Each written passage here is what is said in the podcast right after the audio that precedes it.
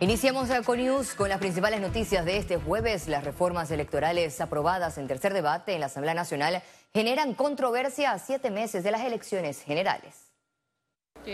Con 41 votos a favor y 7 en contra, el Pleno Legislativo respaldó los cambios electorales y envió la iniciativa al órgano ejecutivo para su sanción. Creo que los más perjudicados somos los panameños, que por lo que explicaba, seguimos viviendo una distorsión en el sistema electoral y lamentablemente todo indica, ojalá que no, pero todo indica que van a seguir habiendo diputados sin votos en la Asamblea Nacional.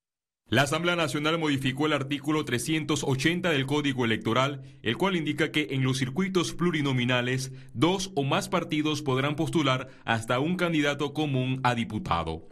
La propuesta agrega que, en los circuitos plurinominales, los partidos que hayan suscrito alianzas nacionales o acuerdo de alianzas electoral parcial debidamente formalizados ante el Tribunal Electoral podrán postular un candidato común a diputado por alianza, el que competirá sujeto a las reglas siguientes. En su partido compiten para el cociente, medio cociente y residuo.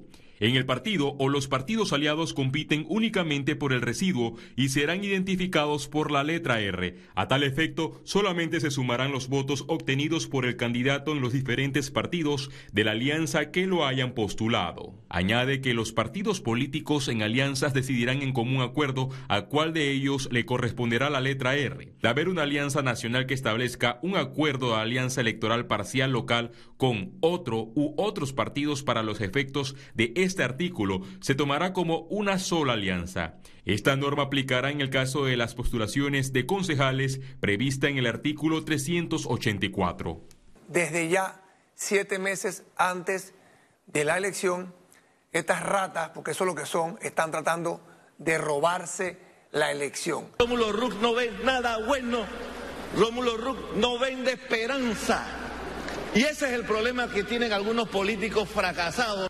Con los cambios se elimina la polémica interpretación del Tribunal Electoral, pues ahora en los circuitos plurinominales solo habrá una R, es decir, un residuo por alianza. La iniciativa perjudica a los colectivos con alianzas parciales, tal es el caso de Cambio Democrático, el Panameñismo y el Partido Popular. Félix Antonio Chávez, Econius. Y siguiendo con este tema, el Tribunal Electoral reiteró este jueves su rechazo a la aprobación en tercer debate del proyecto de ley 1092, por medio del cual se reforma el artículo 380 del Código Electoral. La entidad recordó que esta aprobación en la Asamblea Nacional se presenta a siete meses de la celebración de las elecciones generales del 5 de mayo 2024. Además, el Pleno de los Magistrados del Tribunal Electoral confía en la sensatez del órgano ejecutivo, el cual finalmente le corresponde sancionar esta nueva norma. El partido Movimiento Otro Camino confirmó que no postulará candidatos a diputado del cuestionado Parlamento Centroamericano.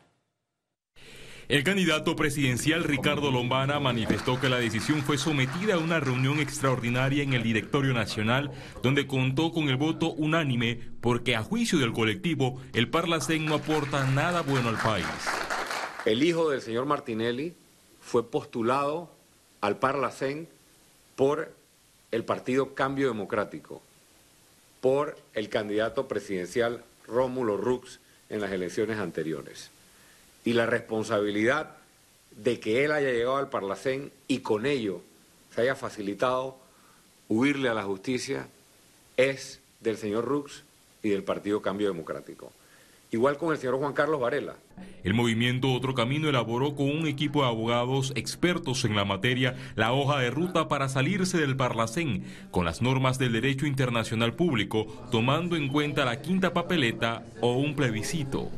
La Convención de Viena permite tener el consentimiento de todos los miembros, pero ese consentimiento para que ellos de manera unánime acepten la salida de Panamá, ese consentimiento tiene que ir acompañado con una pluralidad de actos soberanos. Para otro camino, lo ideal sería que ningún partido político o candidato presidencial de la libre postulación envíe a nadie a ese foro internacional. Porque ahorita mismo en Panamá, por lo menos, y a nivel internacional, algunos están lo, lo han prostituido para buscar, para refugiarse de, normas e impedir que la justicia haga su papel. En la actualidad, Panamá tiene 20 diputados principales y suplentes en el Parlacén. Félix Antonio Chávez, Econius. Diversos grupos sindicales marcharon este jueves desde la plaza del Parque Porras hacia los alrededores de la presidencia en rechazo a la presentación de un nuevo contrato minero. Los manifestantes llegaron y llevaron un pliego de peticiones que fueron entregadas a funcionarios de la presidencia de la República. Además, destacaron que realizaron algunas reuniones para programar una serie de medidas de presión para la próxima semana. El embajador de España en Panamá, Guzmán Palacios, lamentó la crisis migratoria en el tapón del Darién y aseguró que este tema no se va a resolver hasta que no haya mecanismos de cooperación con los países de origen. España ha puesto en marcha cerca de 2 millones de euros de ayuda humanitaria para atención directa de los migrantes que cruzan el tapón del Darién. España está dispuesta, y así se lo ha trasladado a la ministra de Relaciones Exteriores, eh, a apoyar a Panamá en lo que sea necesario. Eh, tenemos además una situación muy similar. en el caso de Panamá es una selva impenetrable, en el caso de España es la mar Mediterránea. Eh, y, bueno, pues el, migrante que, cruza esa barrera natural difícilmente bueno, pues va a volver a marcha atrás. Economía. Los oficiales de cumplimiento enfrentan riesgos latentes relacionados con la toma de decisiones y la responsabilidad legal ante el impacto del cierre de cuentas bancarias en el país. En el sistema financiero panameño se han cerrado más de 100.000 cuentas bancarias desde junio de 2021 después de la pandemia, lo que deja un impacto significativo tanto en los individuos como en las empresas que hay cuentas entre 2.9 millones, 3 millones de cuentas a nivel nacional. Eh, posiblemente eh, después de pandemia ha habido un, no un cierre masivo, sino ciertos, ciertos temas en el cierre de cuentas que, oscilan entre 100 mil. Primero que todo, que cuando aperturen una cuenta establezcan perfiles financieros y transaccionales adecuados a lo que va a ser el manejo de la cuenta o a lo que va a ser su perfil. Segundo, la utilización correcta de la cuenta dentro de las entidades financieras, dentro de los bancos en este caso, porque cuando se alejan de los perfiles declarados es cuando se da el cierre de las cuentas. La reputación de la banca en Panamá perdió favorabilidad reputacional en los últimos meses, mientras que los consumidores demandan mayor atención, según el estudio presentado por la agencia de monitoreo Punto Cardinal Comunicaciones.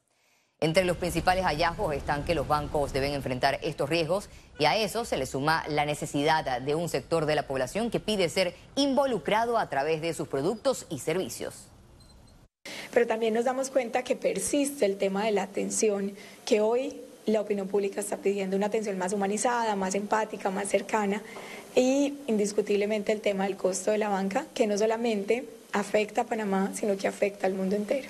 Yo puedo ser un banco pequeño con una muy buena reputación, tanto digital como en la toma de decisión, un mercado más pequeño pero muy cuidado. Si queremos crecer, pues obviamente lo tenemos que hacer con el cuidado para que ese crecimiento no me genere una eh, masa de comentarios negativos